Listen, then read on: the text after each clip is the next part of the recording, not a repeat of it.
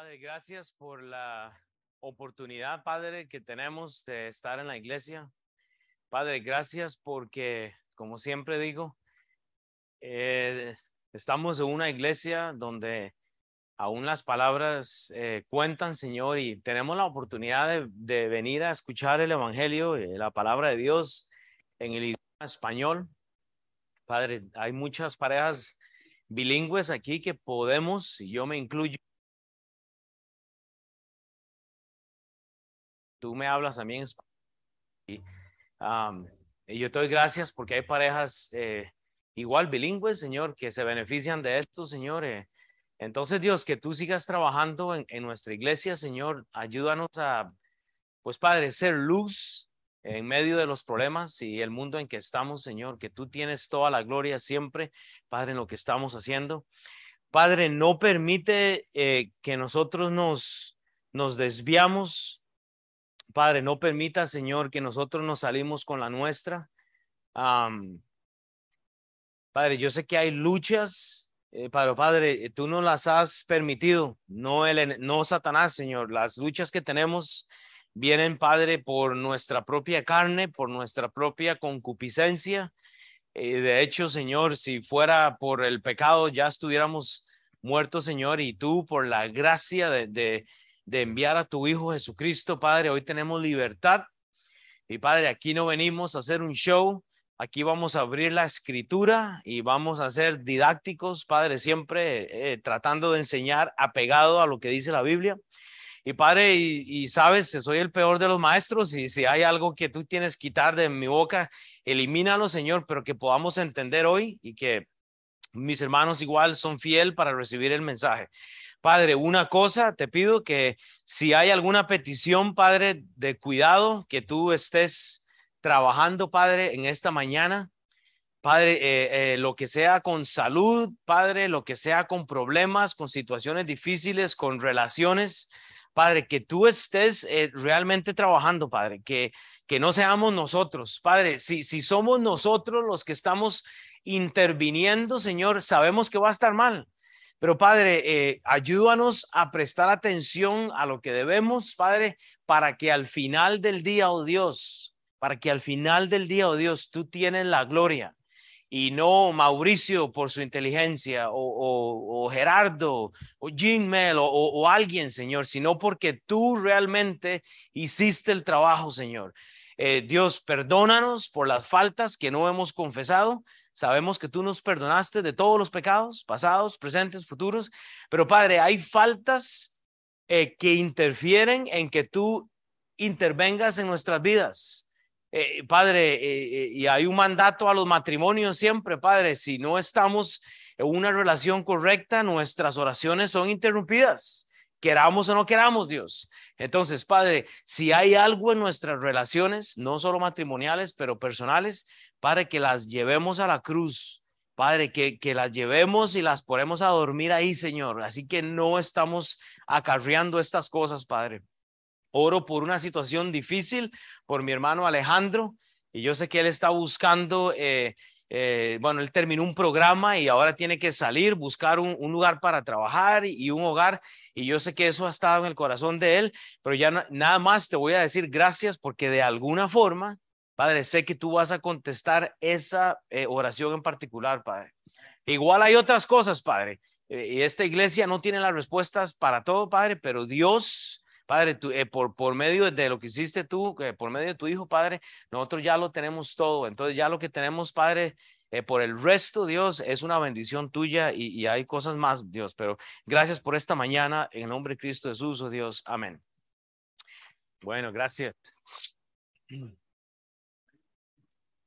Ok, vamos a dejar el queque, vamos a dejar el queque para al final, entonces. Gracias. Mano, voy a empezar con este mensaje. Qué bueno verte, bro. Eh, voy a empezar este mensaje eh, nada más haciéndoles un recordatorio.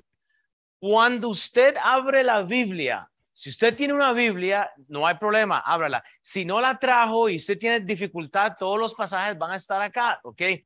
Entonces, usted ha llegado a la tercer parte del capítulo 7. Usted ha llegado al capítulo 7 de Daniel.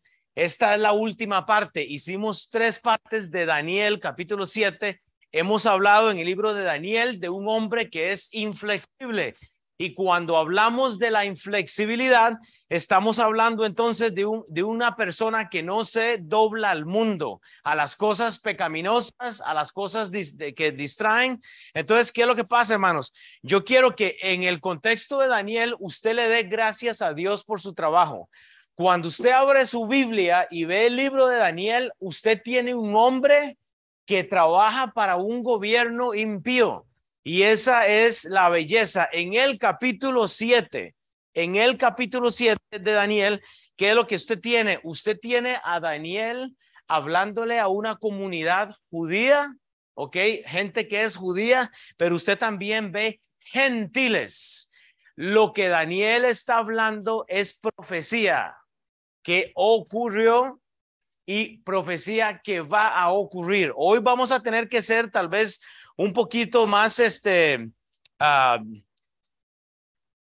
eh, no sé, como profundos. Y, yo he tratado de, enseñar un poquito, como quien dice, eh, eh, light o así un poquito, ¿verdad? O sea, pero hoy vamos a tener que meternos en unos temas que usted tiene que abrir un poco la cabeza. Entonces, yo no quiero confundirle, pero quiero que nada más me siga. Si usted no entiende mucho, escuche. ¿Qué es lo que sucede, hermanos? Eh, en, el, en el versículo 1, cuando leímos, dice, en el primer año de Belsasar, rey de Babilonia, eh, Daniel tuvo un sueño y visiones de su cabeza mientras estaba en su lecho. Y dice, luego escribió el sueño y relató lo principal del asunto. Vea, e, el, el la palabra clave para esta mañana, eh, apunten a alguna parte y si no toman notas no hay problema, pero la palabra clave es escribir, hermanos. Nosotros tenemos que llegar al punto a donde escribimos lo que estamos haciendo. En mi trabajo, yo no soy pastor eh, pagado, yo tengo un trabajo normal como ustedes, la mayoría de ustedes. ¿Qué es lo que sucede? Yo tengo que escribir para poder dar cuenta a mi jefe para que me pague.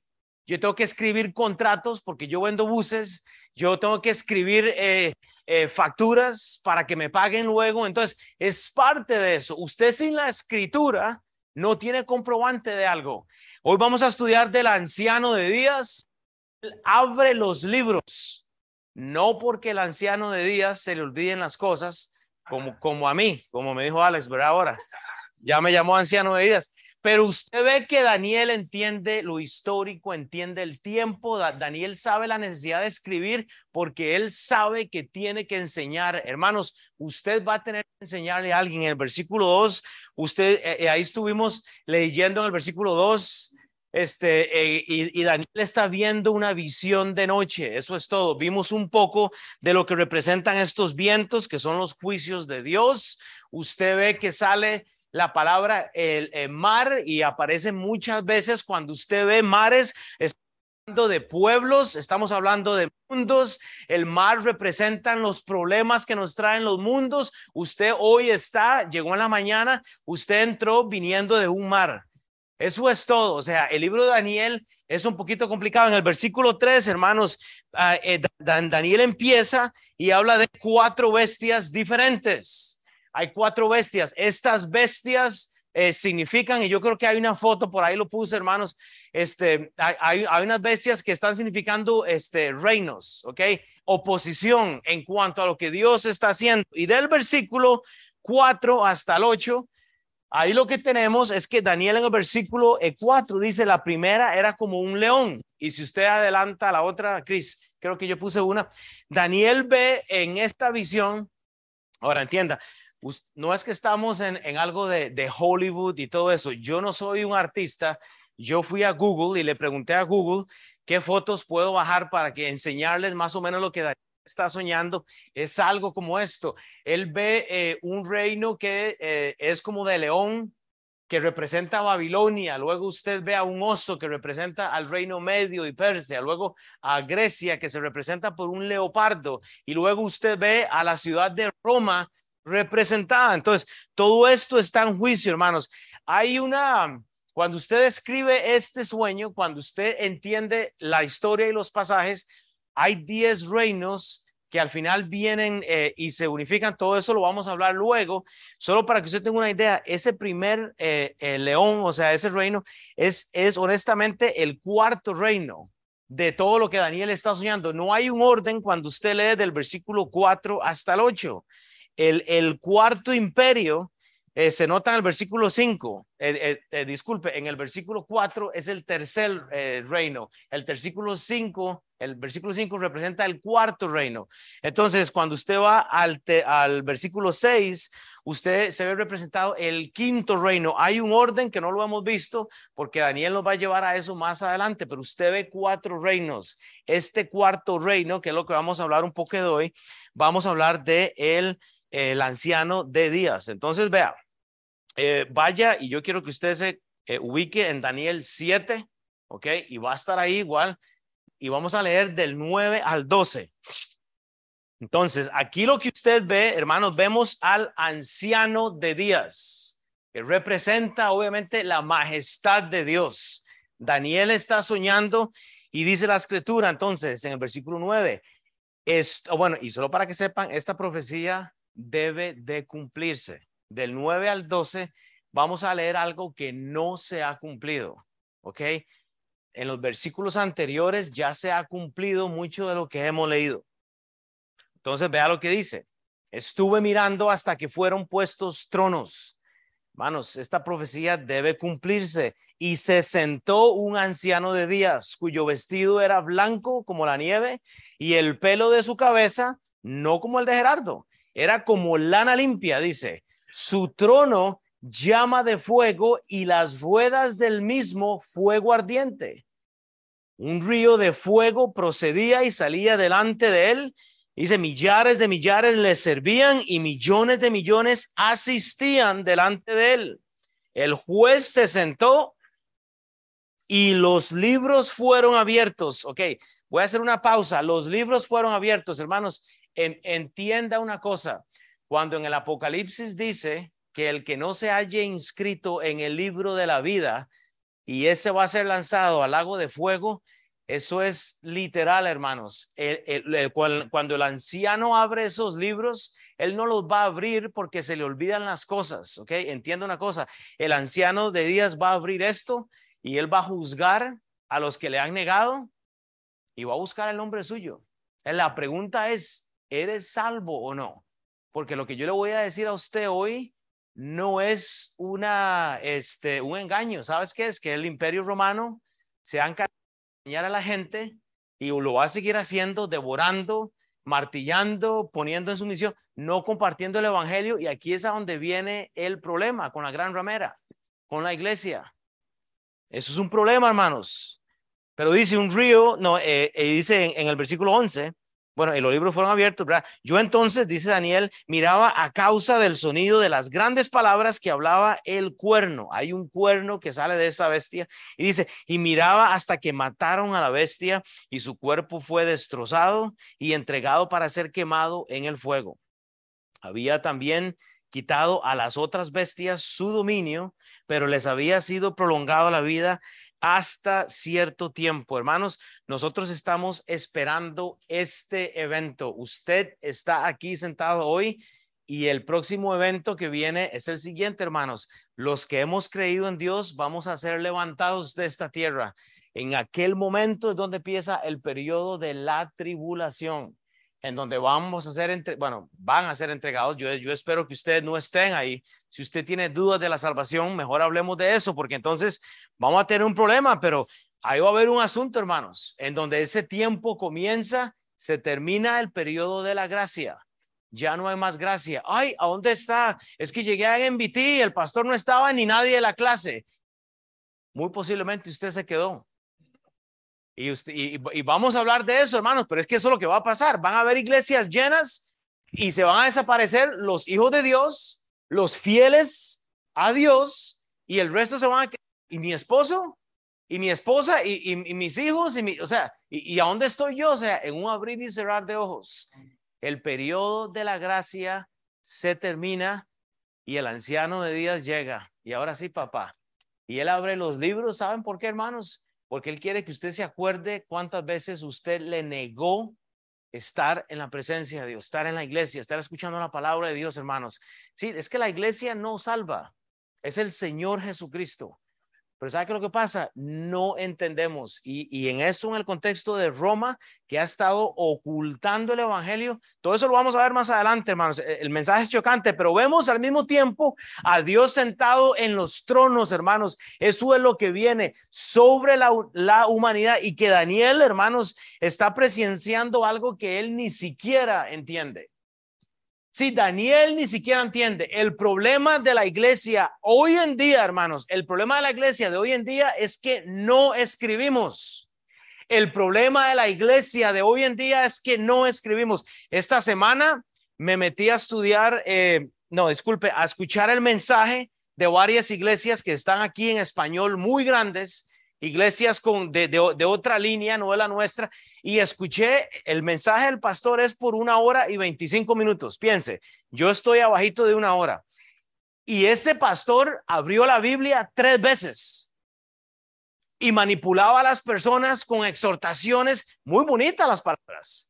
El hombre tiene una voz, el, el hombre es un dominicano, de hecho, una voz, o sea, que, que uno quiere seguir escuchando, pero yo decía, ¿usted sabe tener un grupo de gente por hora y media o más y compartirles cuatro versículos y esconder todo, o sea, y, el mensaje es acerca del pastor, no es ni siquiera, ¿me entiende? Lo que nosotros venimos a hacer aquí, o sea, o sea, sí, eh, hacer aquí no es un show, hermanos, y por eso es que yo les he dicho, la clave del capítulo 7 es la escritura, pero somos cristianos que no escribimos lo que nos están enseñando, hermanos, es un problema, tenemos que ver esto, hermanos, como unas circunstancias que nosotros necesitamos. Usted lo que está leyendo aquí del 9 al 12, hermanos, es un pasaje mesiánico. Está hablando de lo que pasó en los evangelios, que fue profetizado por el mismo Jesús, por Marcos, por Mateo, por Juan, y ahora Daniel lo está escribiendo. Eso es lo que hemos llamado un traslapo de años. Pero ¿sabe qué es lo que pasa? Porque no escribimos, no sabemos. Yo cuando fui salvo, eh, yo me acuerdo cuando regresé a los pies de Cristo, yo tenía por ahí unos 21 años y yo tengo una Biblia que yo le llamaba la Biblia Greg Kedrowski porque fue el que me enseñó él a mí, ¿verdad? O sea, y en esa Biblia yo estaba así esperando a que ese hombre abriera la boca y cada palabra que él decía, algo había para mi corazón. No la dejaba caer. Sí, Will, pero es que usted no es Greg Kedrowski. Sí, pues yo lo sé. O sea, yo no soy tan buen maestro. Yo sé que... Pero si hay algo que usted se puede llevar hoy, esta mañana, hermanos, es escribir, porque lo que Daniel escribe fue profecía de Isaías, fue profecía de Jeremías, fueron eventos que pasaron, fue lo que Juan predicó luego. Pero porque hay escritura registrada, hermanos, es algo mesiánico lo que estamos leyendo. O sea que lo que tiene Daniel, hermanos, es algo que representa confusión, como usted hoy. Usted dice, yo no sé de qué estamos hablando aquí. Ya se va a ir aclarando más, pero ¿sabe qué es lo que pasa? Escriba Escriba las palabras, hermanos. Lea la Biblia, ponga subtítulos. Lo que estamos leyendo de Daniel 9 al 12 es una comparación, es una referencia cruzada de Apocalipsis. Vaya a su Biblia entonces, Apocalipsis 4, del 1 al 3, hermanos. Escuche las trompetas que Dios le da. Escuche los predicadores que Dios le da. El discipulado representa una trompeta para usted, hermanos. El pastor Sam fue nuestra trompeta hoy, hermanos. Dice Apocalipsis 4, 1 al 3. Después de esto, mire. Oh, y de hecho, ¿quién está escribiendo en, Apocalipsis? Juan, ahí dijo alguien. Que dicho, hay buenos estudiantes. Juan está escribiendo. Juan está escribiendo lo que Daniel dijo. O sea, usted entiende la importancia, cómo usted no tiene miedo de ver al anciano de día si no es salvo o si no es salva. Usted se va a morir igual que yo. Después de esto, mire, versículo 1. Y he aquí una puerta abierta en el cielo. Hermanos, hago una pausa. La puerta hoy está abierta para que usted entre. El problema es que usted no quiere someterse a la palabra de Dios. No queremos someternos.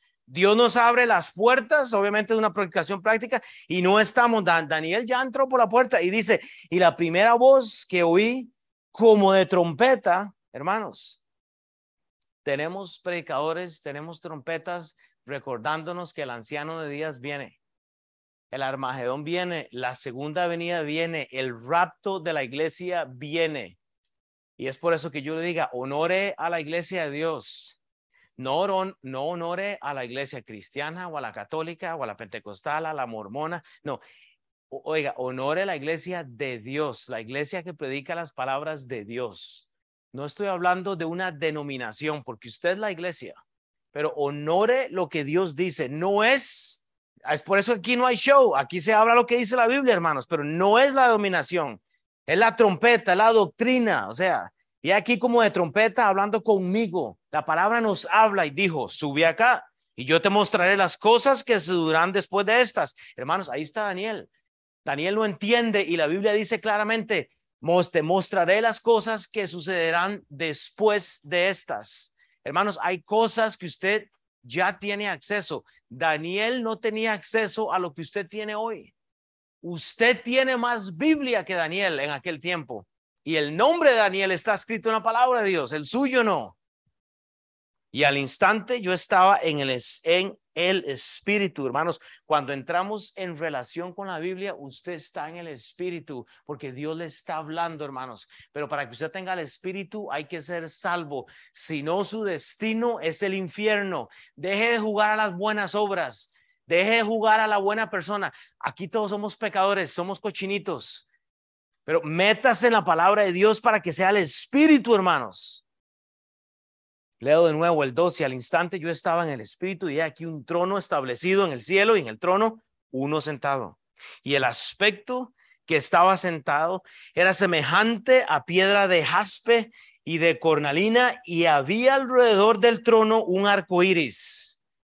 Usted ve cómo se corrompen las cosas en los días de hoy, hermanos. usamos las cosas de Dios para las cosas corruptas, pero bueno, no me voy a meter en ese tema hoy. Semejante en aspecto a la esmeralda. Hermanos, hay siete cosas que usted tiene que leer. Váyase al versículo anterior. Hay siete cosas del 9 al 12 que usted tiene que ver que es súper interesante acá, puede marcarlas. Yo escogí el número siete porque creo que eh, eh, me parece que veo siete ahí, pero hay una cosa, hay tronos puestos. Número uno, tronos puestos, hermanos, ¿sabe qué es eso? Dios. Dios ya tiene el trono el anticristo, Satanás, en Roma, por la iglesia tradicional, está estableciendo el reino para que se siente el anticristo y no queremos escuchar estas cosas, hermanos. Número dos, hay un río de fuego. ¿Sabe qué significa ese río de fuego, hermanos? Es la presencia de Dios. ¿Qué es lo que llenan los ríos? Agua. ¿Qué es lo que la palabra de Dios representa? Es el agua vida. Esas son aplicaciones mías, hermanos. Un río de fuego, hermanos. ¿Sabe qué es el dominio y el poder de Dios? Está en todas partes. Los ríos mueven el mundo. Piénselo, son las aguas. En este caso, usted ve el poder de Dios, por lo que lo, que hay es fuego, millares de millones. Eso significa ángeles ministrando a Dios, ángeles que ya están bajo la eh, eh, eh, bajo el poder de Dios, están sujetos a Dios. Pero vea lo que pasa. Número cuatro, millones de millones asistían. ¿Saben por qué, hermanos? Y cuando el anciano de días abre los libros, él va a juzgar primero a los muertos. Y usted va a tener una asistencia donde se van a parar. Sí, eh, no sé, el nombre suyo. ¿En qué le puedo ayudar, anciano de días? Bueno, no veo su nombre acá. Bueno, sí, pero eh, yo conocí al pelón eh, de, de la clase en español a ese barbudo majadero que parece musulmán, que ni siquiera sabía hablar.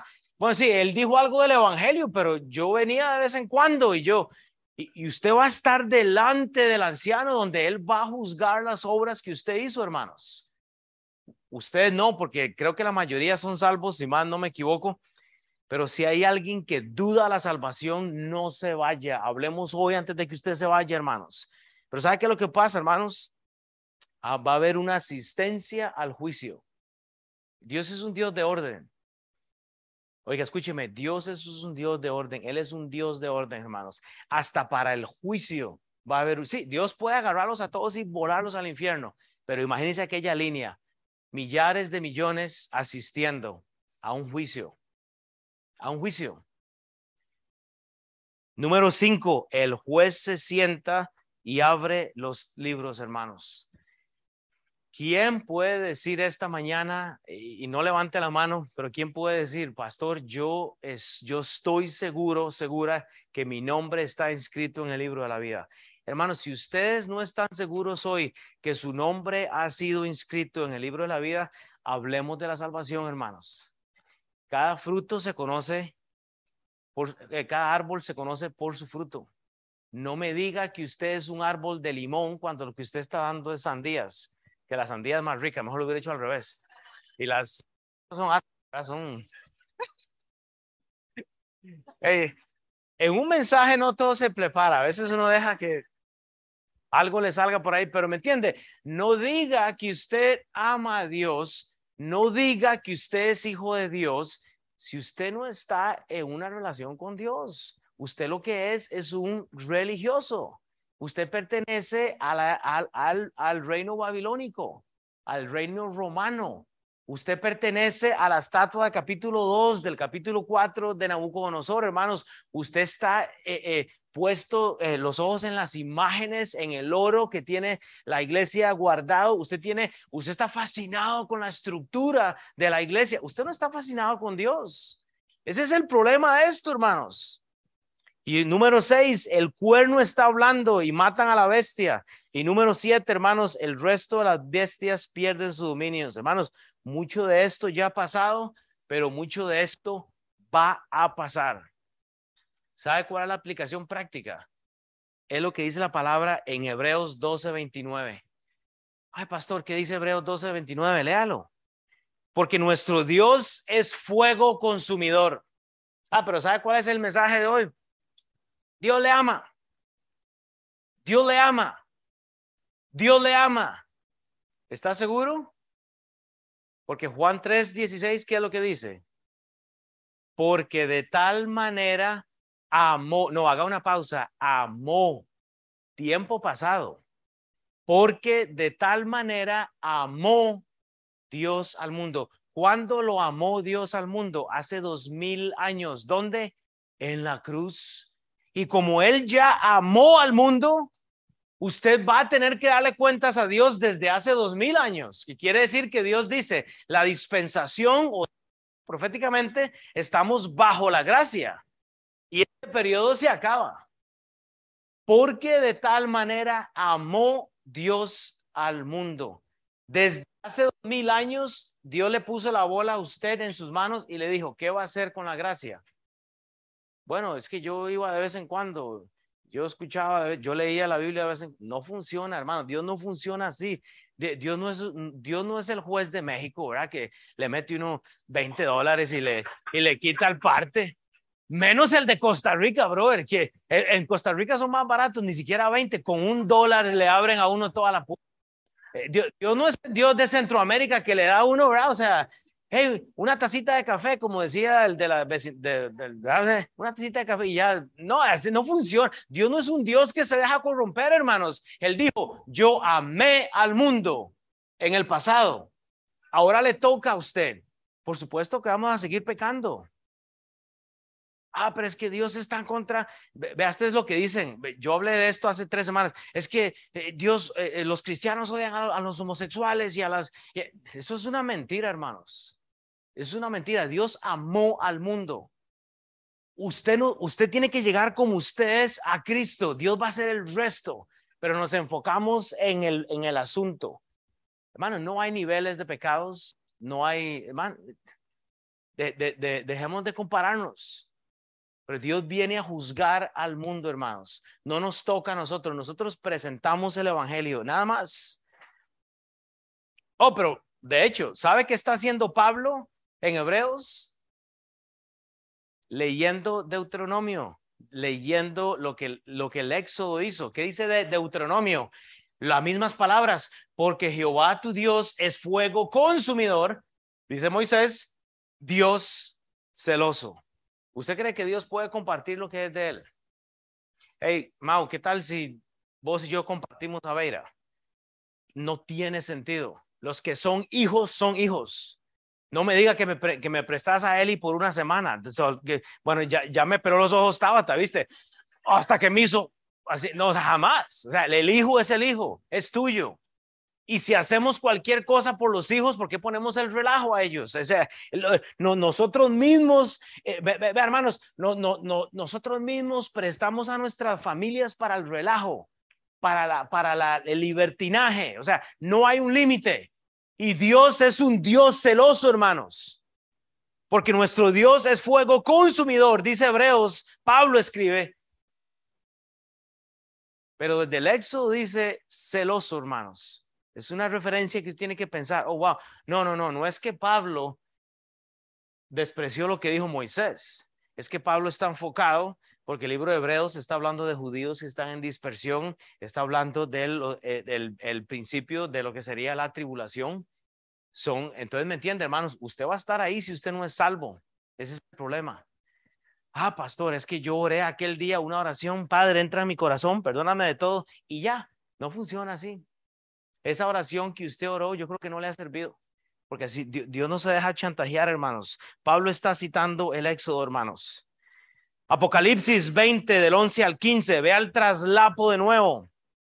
Apocalipsis 20, 11, 15. Y dice, ¿quién? ¿Quién escribió Apocalipsis? No, que no escucho. Oh, Juan está hablando en Apocalipsis correctamente. Juan, el discípulo amado, él escribió, Juan, el Evangelio, escribe el el libro de Apocalipsis. Ve el traslapo de eventos, hermanos. Esto es una profecía mesiánica. Habla de Jesús. Dice Juan, eh, Apocalipsis 20, 11 al 15. Y vio un gran trono blanco. Y el que estaba sentado en él, dice, delante del cual huyeron de la tierra y el cielo. Y ningún lugar se encontró para ellos. Y vi a los muertos, grandes y pequeños, grandes y pequeños, hermanos. El pecado nuestro arrastra a los pequeños, a los hijos no puedo venir a hablar de, del dinero y de los diezmos, hermanos. Yo, eh, eso es un asco. Aquí vamos a hablar de lo que dice la Biblia. El pecado nuestro, según Deuteronomio, arrastra a nuestros hijos. Y vea lo que Juan está leyendo, hermanos. Hoy es lo mismo. Vea el Facebook de los viernes. Padres y madres emborrachándose con los hijos, haciendo un relajo porque no pueden tener contención de lo que hacen. Es un asco, hermanos, pero vea lo que ve Juan, hermanos, y vi a los muertos, grandes y pequeños, de pie ante Dios, y los libros fueron abiertos a quienes, a los grandes y a los pequeños. ¿Cómo no tenemos misericordia, hermanos, de nuestros hijos? Sus hijos deben estar escuchando de Jesús, no del chavo del ocho, no del partido de fútbol todo el tiempo. ¿Sabe qué es lo que está pasando hoy en este momento ahí abajo? con todos estos niños están escuchando de Jesús. Y es su trabajo exponerlos a ellos a Jesús, pero no. El domingo siempre hay algo que se interpone. Hoy me llegaron dos excusas buenísimas y no sé por qué me las mandan porque yo lo voy a seguir diciendo. No me manden su excusa. Si, si, faltó, faltó. Está bien, pero hermanos, eh, vieras qué excusas más ridículas para el que me las manda. O sea, yo digo, es impresionante. Yo no soy su protector, yo no soy su, su, ¿me entiende? Gloria a Dios, usted me llama pastor. Amén, hermanos. Si, si no me llama pastor, no hay problema, estamos aquí todos bien. Pero no me diga las excusas, porque siempre son dos y huelen mal. O sea, es como, o sea, es ridículo, hermanos. Y el mar entregó los muertos, versículo 13, que habían en él, y la muerte y la Hades entregaron a los muertos que habían en ellos, y fueron juzgados cada uno según sus obras. Por eso los libros se abren. Cada cosa, Tabata, que usted ha hecho, se ha escrito en el libro. Hay un gran juicio del trono blanco. Todo lo que usted ha hecho, eh, Etere, se ha escrito en un libro. Y Dios le va a decir, mi amor, esto fue lo que usted hizo y usted me negó. Así usted venía a la iglesia nada más, pero eso no le valía de nada. O sea, usted estaba escuchando el evangelio, pero no hizo nada. Pero Dios, es que, o sea, y, y la muerte y el Hades fueron lanzados al lago de fuego. Esta es la muerte segunda. Y el que no se halló inscrito en el libro de la vida fue lanzado al lago de fuego. Esto es la prueba de la grandísima Trinidad, Padre, Hijo y Espíritu Santo, hermanos. Gloria a Dios, porque tenemos un Dios que es trino. Aquí usted lo que ve, hermanos, es, la importancia. Usted lo que ve, hermanos, vemos la importancia. La parte más importante que tenemos que aprender es que estamos viendo un contraste de Apocalipsis a Juan. Juan habla de esto. Vea, vea lo que dice la Biblia en Juan. Vaya Juan 5, 22, 24. Porque el Padre a nadie juzga. Usted se juzgó solo, nos hemos juzgado solo, hermanos, sino que de todo el juicio dio al Hijo. ¿A quién le dio Dios el juicio? A su Hijo Jesucristo.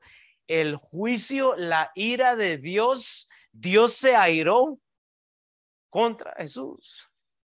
Por usted y por mí. Dios dejó a Jesús solo en la cada vez que usted vea un crucifijo y usted ve a Jesús muerto, clavado, fue por usted. Usted y yo merecíamos estar clavados en esa cruz. Y él dijo, no, un momento, mi ira va a ir en contra de mi hijo Jesús. Y Jesús, según Isaías 53, no abrió la boca. Él tomó toda la culpa por usted.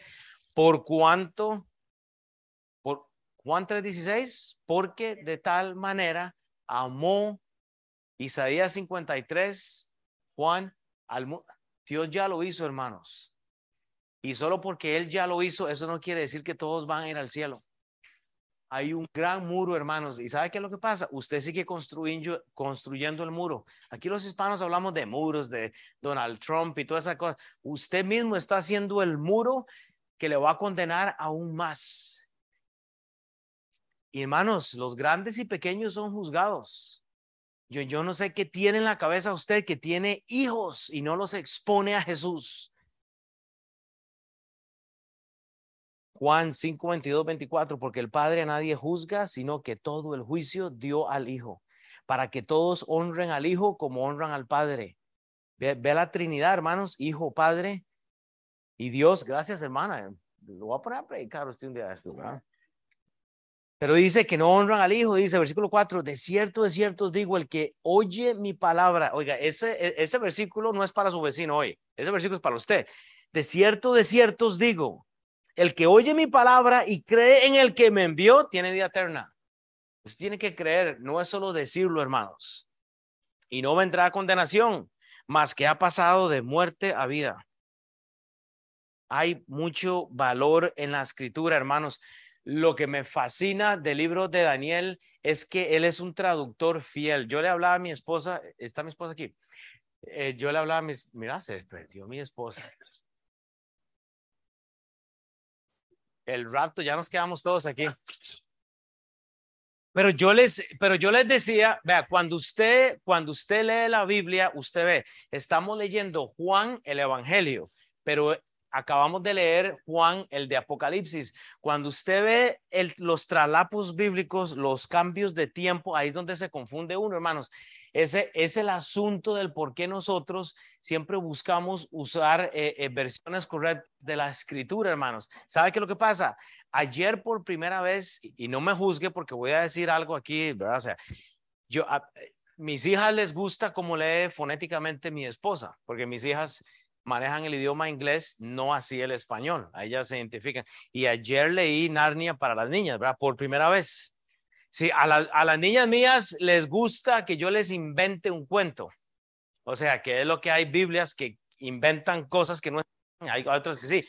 El asunto fue que cuando yo estoy leyendo Narnia para las niñas en inglés, de hecho, estoy muy, muy sorprendido porque creo, creo que me sonó bien, pero Beira me paró en un momento y, y me dice, papi, es que, porque habla de alguien que es un turf, turf, uno, un bichito que es chiquitito como con su, ah. ¿cómo ¿Un qué es? Wolf. Eh, pues ya vos te leíste esa cara. El Wolf. Y, y, yo, y yo estaba diciendo otra palabra, yo no me acuerdo. Y, y Beira se levanta y me dice, papi, ya, ya. Es que así no va el cuento, me dice. O sea, sí, oye, me sacó una lágrima, era de noche, porque yo no tengo historias leyéndome libros a mis hijas en inglés, pero en aquel momento me dio tristeza de ver que nosotros somos malos traductores, porque tenemos la Biblia, un poquito de Biblia en nuestros corazones y no la damos al mundo, hermanos, sino que les damos una versión de nosotros mismos que no tiene sentido, hermanos, que yo no veo en Daniel. La diferencia de un intérprete a un traductor es lo siguiente. Eh, Mauricio ha traducido material en inglés para el Instituto Bíblico. Él tiene que traducirlo, no tiene que interpretarlo. Ayer yo estaba interpretando Narnia porque había unas palabras que las cambiaba eh, y no me fue muy bien porque Veira me dijo, hey, dude, e, eso está mal. O sea, el traductor se apega al texto y comunica el texto, pero ¿sabe qué lo que pasa? Que tenemos amigos, ah, yo, yo, sí, sí, yo, yo, yo, yo creo en Dios. Y el amigo te está viendo y dice, ajá, Ah, porque si es así de fácil seguir a Dios, de ahí sí, cualquiera. ¿Sabe qué lo que pasa? Somos malos traductores bíblicos, porque cuando usted vive lo que la Biblia dice, la gente sabe que hay un cambio. Hermanos, y no estoy hablando de pecados, no estoy hablando de faltas, todos pecamos, todos nos descarriamos como ovejas, dice Isaías. No estoy hablando de perfección, hermanos. Estoy hablando del valor de apegarse a lo que la escritura habla, hermanos. E, es muy triste, hermanos. Apocalipsis 1, 12 y 15 sigue el contraste. Vamos de adelante para atrás. Recordemos que Juan está hablando y me volví para ver la voz que hablaba conmigo y vuelto vi siete candeleros de oro y en medio de los siete candeleros a uno semejante al Hijo del Hombre, vestido de una ropa que llega hasta los pies y ceñido por el pecho con un cinto de oro. Su cabeza y sus cabellos eran blancos como lana, como blanca lana, como nieve, sus ojos como llama de fuego y sus pies semejantes al bronce bruñido, refugiente como en un horno y su voz como estruendo de muchas aguas. Hermanos, si usted quiere entender todo esto, usted tiene que luego ir y estudiar eh, Apocalipsis 4 y 5. Todo esto está junto, hermanos, pero hay un juicio, hay algo que viene, hermanos, si usted no quiere estar allá. Vea entonces para seguir Juan, eh, Daniel 14, no, 13 y 14. Usted ve el pasaje mesiánico, aquí ve acerca de el eh, hijo del hombre. Aparece otra persona en el sueño. Vea, miraba yo en la visión de noche y aquí con las nubes del cielo veía uno como un hijo de hombre. Ese es Jesús. Daniel está viendo a Jesús está viendo al Hijo del Hombre que vino hasta el anciano de días y le hicieron acercarse delante de él y le fue dado dominio y gloria y reino para que todos los pueblos, naciones y lenguas le sirvieran. Su dominio es dominio eterno que nunca pasará y su reino uno que no será destruido. Hermanos, vemos eh, a un hombre apareciendo y esta persona está delante del, de, de Dios. Ese es el Señor Jesucristo. ¿Sabe por qué? Por la obediencia los libros se abren y ya Jesús está siendo recompensado, hermano. ¿Sabe qué? Después de mucho padecer, Él fue el fiel. Este hombre que aparece en la visión es Jesús. Es Jesús. Ya el nombre de Él estaba escrito, hermanos. A este le es dado todo el dominio. Hermanos, y aquí es a donde tengo que hacer una pausa. Cuando usted lee este pasaje, vea, usted y yo no vamos a poder a convencer a Dios o a impresionar a Dios en nada. Eh, me entienda, la asistencia a la iglesia, las ofrendas y es, usted se las puede dejar, hermanos. Usted no va a impresionar a Dios con absolutamente nada, porque ya Jesús lo hizo. Si usted es de las personas que quiere hacer algo, para usar a Mauricio, él está traduciendo mucho del material del Instituto Bíblico. Si él cree que va a intencionar a Dios para la iglesia,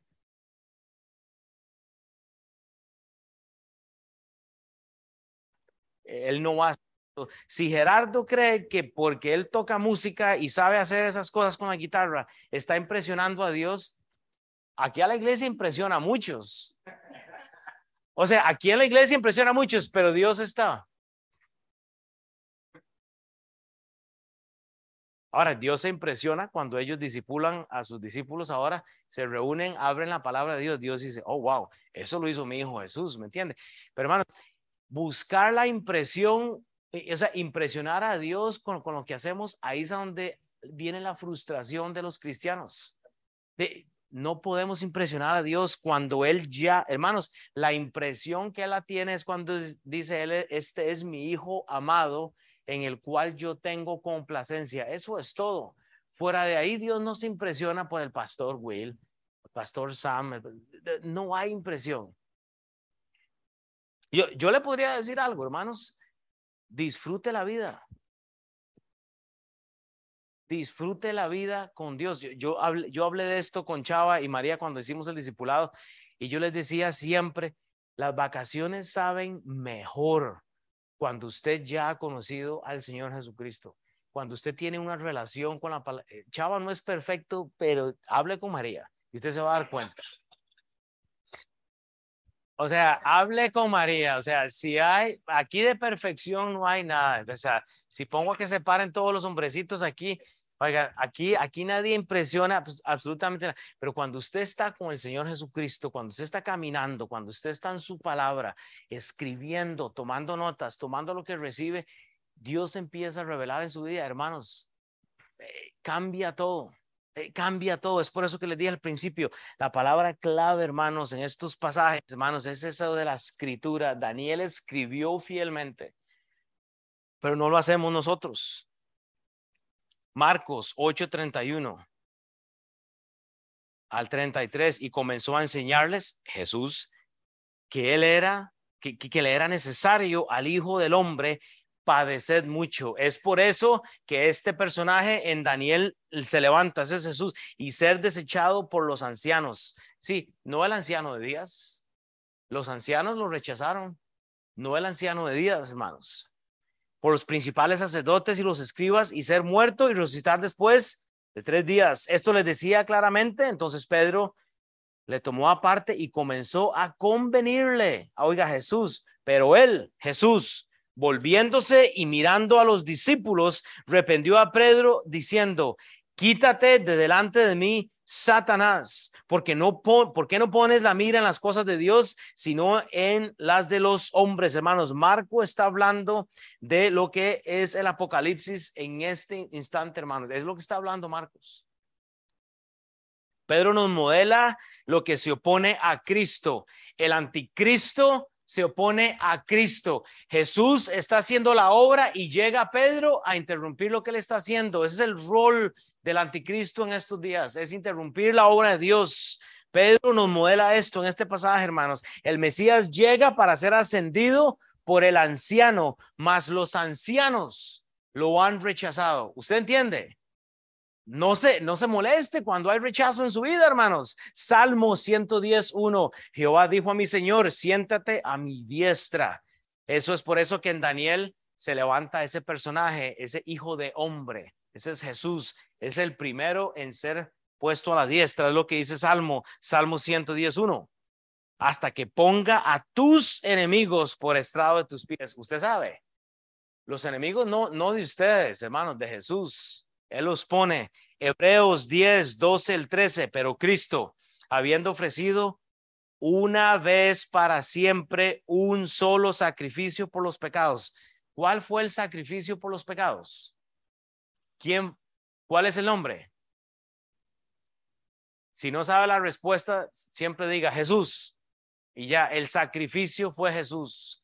El sacrificio fue Jesús, hermanos.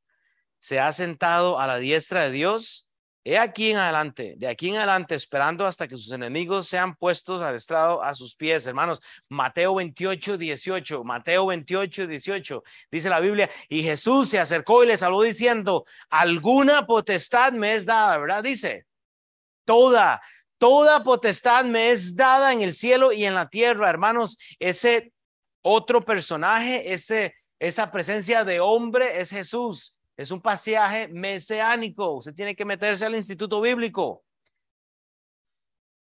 Pero antes había sufrido mucho. Jesús había sufrido mucho.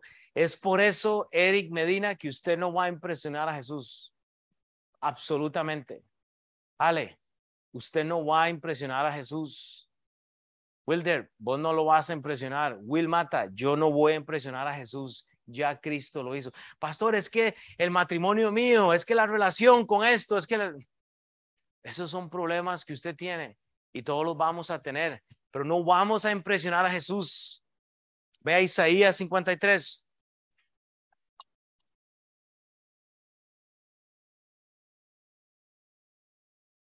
Mateo 28, 18 dice, toda potestad me es dada en el cielo y en la tierra. Pero Dios el Padre, Dios el Padre dice, mas el herido fue por nuestras rebeliones, Alejandro, por sus rebeliones, por su pecado, fue Jesús herido. Molido por nuestros pecados, el castigo de nuestra paz fue sobre él y por su llaga fuimos nosotros curados. O sea, por la llaga de Cristo, por el sufrimiento de Cristo, usted y yo somos curados, hermanos. Todos nos descarriamos como ovejas. Cada cual se apartó de su camino, mas Jehová cargó el pecado de todos nosotros. Todos nos descarriamos como ovejas. Ay, usted ve a la hermana aquella, usted ve al hermano aquel, usted ve todo lo que le está pasando. Hmm. Hmm. usted ve ellos, usted ve ellos, ve, ve, a esos que llegaron tarde, ve a esos, eh, todo lo que le están pasando. usted vio, ay, usted vio todo lo que le sigue pasando en la casa. Están descarriados, esos, Dios los tiene aquí a Chilillo, hermanos. Hermano, esa es la peor mentalidad que usted puede tener, hermanos. A usted ve lo que le está pasando a esa persona. Eso es porque está lejos de la iglesia. Hermanos, olvídese. Eso es basura. Eso es basura porque todos nos descarriamos como ovejas. Usted no duerme conmigo. Y no está mi esposa aquí, ¿verdad? Yo soy un buen hombre. Hermanos, no hay nada bueno en nadie, no hay nada. Todos nos descarriamos como ovejas. Todos nos descarriamos. Si, si Dios tiene que juzgarnos por lo que hacemos, aquí no habría nadie. Gracias a Dios por la gracia de Dios. El problema es que la gracia de Dios se acaba. Lo que el capítulo 7 de Daniel habla es la terminación del periodo de la gracia a la última parte que le corresponde al mundo, hermanos. Angustiado, versículo 7, él y afligido no abrió su boca como cordero fue llamado al matadero y como oveja delante de sus trasquiladores, enmudeció y no abrió su boca. Y no abrió su boca. Pero es como nosotros, que nos tratan ahí un poquillo mal y estamos abriendo la boca por todo. ¿Viste? ¿Viste lo que dijo el pastor? ¿Viste lo que... Alex se levantó y estamos aquí. Y Jesús está en la cruz mudo. Él está enmudecido y no abre su boca. Aquí nos quejamos para ir a trabajar. O sea, nos, nos, nos quejamos para que nos paguen. Porque usted trabaja porque le tienen que pagar, punto. Es la maldición de Génesis, quiera o no quiera. Ay, estos hijos que me diste. Pues claro, cuando Eva pecó, ¿cuál fue el castigo? Vas a parir con dolor, te va a doler la cosa. Quiere los hijos, pero no quieres el dolor. Eh, o sea, no entiendo, es la maldición del hombre. El hombre vas a sudar, la mujer vas a parir con dolor. O sea, eh, es que lo queremos todo fácil, gratis. Ay, es que el trabajo que me dio, y, y seguimos hablando, hermanos, es triste.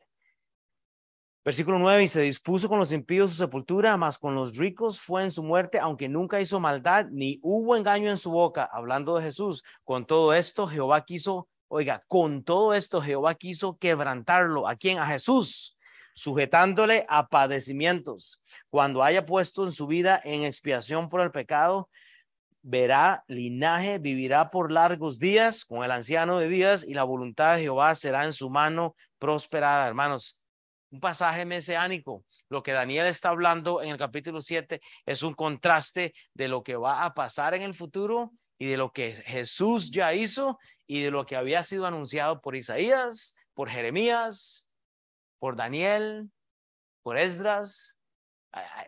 Todo esto está cruzado, hermanos. Daniel 7, 15 al 18 para ir terminando entonces. Y dice Daniel, aquí lo que usted ve es un ángel traducido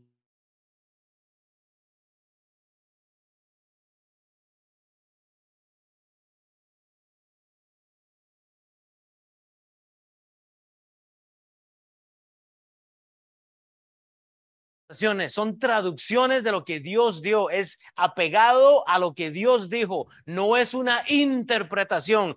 La diferencia de la interpretación es lo que yo hice con Narnia. Leo algo tratando de, de decir algo.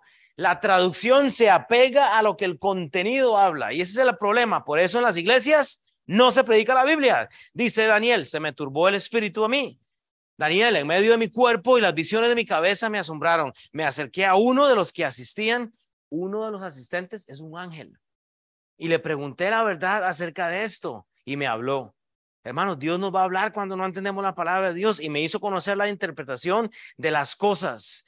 Estas cuatro grandes bestias son cuatro reyes eh, y se levantarán eh, eh, de, la tierra, después recibirán el reino de los santos del Altísimo y poseerán el reino hasta el siglo y eternamente y para siempre. Este pasaje es muy sentimental, hermanos, porque ¿sabe qué es lo que pasa? Cuando usted tiene dudas de algo, cuando usted no entiende algo y usted va a la Biblia, no solo hay interpretación, hay traducción, eventualmente usted entiende. Yo puedo darle una interpretación cuando yo doy una aplicación práctica esto se puede aplicar de esta forma, pero usted va a entender la traducción. Daniel recibe una leve interpretación, pero realmente se traduce luego porque literalmente pasa. Estas escrituras están pasando continuamente. Para mí es igual, hermanos. Yo cuando voy a la Biblia, voy como intérprete y Dios me dice, hey, bro, espérese un momento, voy a darle la traducción. Oh, pero ¿sabe qué tuve que hacer? Pasar horas tomando notas, Usted vio todo lo que está hablando Sam en Génesis, es brutal. Pero hermano, pues si vamos a llegar a la iglesia, es un coma de no sé qué, o sea, llegue con un lapicero, llegue, llegue eh, con una mentalidad didáctica, hermanos, que, ah, bueno, pero bueno, el asistente que se menciona ahí no manipula, él da el mensaje no manipule a sus amigos, a su familia, del mensaje. Podemos entender el cómo va a haber un reemplazo, hermanos. Hay un grupo de santos adorando a Dios. O sea, literalmente, vea lo que sigue para ir terminando, el versículo 19 al 22. Vea el deseo de Daniel y escriba su nombre. Estuve, entonces tuve, Will, entonces tuve, eh, Mauricio, entonces tuve, Chava, quien sea entonces tuve, Tere, deseo de saber la verdad acerca de la cuarta bestia. Sí, el ángel le interpretó, pero Daniel quiere saber la verdad acerca de la bestia. Dios le va a hablar. Pero usted, o sea, usted quiere saber de la Biblia, sí o no. Búsquela. ¿Cómo? Haga el discipulado. Comiencen algo.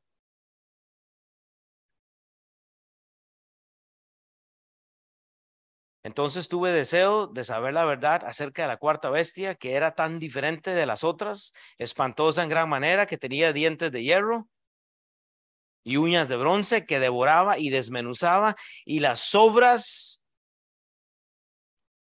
hollaban sus pies. Asimismo, acerca de los diez cuernos, diez reyes, que significa eso, cuernos, reyes, que tenían en su cabeza, y del otro que le había salido, delante del cual había caído tres o sea, tres reyes habían caído, hay algo histórico acá, usted tiene que conectar eso hasta con la Revolución Francesa. Y esto mismo, el cuerno tenía ojos y boca que hablaba grandes cosas. Este es el anticristo, ese pequeño cuerno que, este, que, que sale, habla grandes cosas y parecía más grande que sus compañeros. Y veía yo este cuerno, hacía guerra contra los santos y los vencía hasta que vino el anciano de días y se dio el juicio a los santos del Altísimo y llegó el tiempo, oiga, calendario, llegó el tiempo, un año, y los santos recibieron el reino. Hermanos, tenemos que recordar que el propósito de esta visión es, es recordar, hermanos, cuando usted lee Daniel 7, la Biblia nos está recordando que la gracia ya se acabó. La gracia, el periodo de la gracia en el que estamos se va a acabar. Se va a acabar. Eh, Dios es paciente porque quiere que se salve uno más. Pero lo que Daniel habla en el versículo 7 se va a acabar. El tiempo que Dios le está dando a usted para que tome sus decisiones se va a acabar. No juegue con Dios, hermanos. La gracia se acaba. Daniel tiene mucha curiosidad. Hoy en día no estamos preocupados por lo que dice la Biblia. No nos interesa. Versículo 23 y 25, el ángel responde, dijo así, la cuarta bestia será un cuarto reino, Roma. vamos a hablar más de Roma más adelante porque nos vamos a tener que, eh, que, meter ahí en la tierra, el cual será diferente de todos los otros reinos y a toda tierra devorará, trillará, desmenuzará y los diez cuernos, que significan diez líderes, vamos a hablar más de eso igual, que aquel reino se levantarán diez reyes y tras ellos levantará otro, el cual será diferente a los primeros y a los tres reyes derribará y hablará palabras contra el Altísimo y a los santos del Altísimo quebrantará y pasará en cambiar los tiempos y la ley y serán entregados en su mano hasta el tiempo y tiempos y medio tiempo, o sea, hasta tiempo un año y tiempos dos años, ya van tres y medio tiempo. Nos está dando una visita al calendario y, ahí le digo, eso va con, hay algo curioso con la Revolución Francesa en cuanto al calendario. Yo voy a hablar de eso más adelante, no me puedo meter hoy, pero lo que pasa es que está marcándonos a un tiempo en cuanto a la tribulación, hermanos. Entonces, vea, voy a terminar con esto. Vaya al final a... Eh, vaya a Romanos 12, 19 hasta el final. No os venguéis vosotros mismos, amados míos, sino dejad lugar a la ira de Dios, porque escrito está, mía es la venganza, dice el Señor. Y, me brinqué el final porque no me dio tiempo, voy a meter eso eh, cuando vuelva a enseñar de esto, pero yo quiero que usted piense en esto, hermanos. Escriba, apunte, enseñe lo que usted pueda, pero vea lo que dice el Señor no os venguéis vosotros mismos, amados míos, sino dejad lugar a la ira de Dios, porque escrito está, mía es la venganza, yo pagaré, dice el Señor. Ore para que Dios le ponga deseo de conocer lo que usted tiene que estar haciendo y los cambios que usted tiene que estar haciendo. Deje que Dios se vengue de las cosas que usted no puede vengarse, hermanos. No tenga ese espíritu contencioso. ¿Sabe qué es lo que está Daniel? Recibiendo, recibiendo, recibiendo. Voy a orar eh, y ojalá que usted tome una decisión. Yo, yo quiero eh, eh, hacer un silencio en este momento, que nadie se, o sea, incline su cabeza. Vamos a irnos meditando. Hermanos, hay algo que usted tiene que escribir, hay algo que usted tiene que decirle a Dios, dígaselo en este momento, hermanos pero que estemos pensando realmente cuál es el cambio, hermanos, que tenemos que estar haciendo, hermanos. ¿Qué es lo que Dios nos, o sea, qué es lo que Dios nos está llamando a cambiar nosotros, hermanos?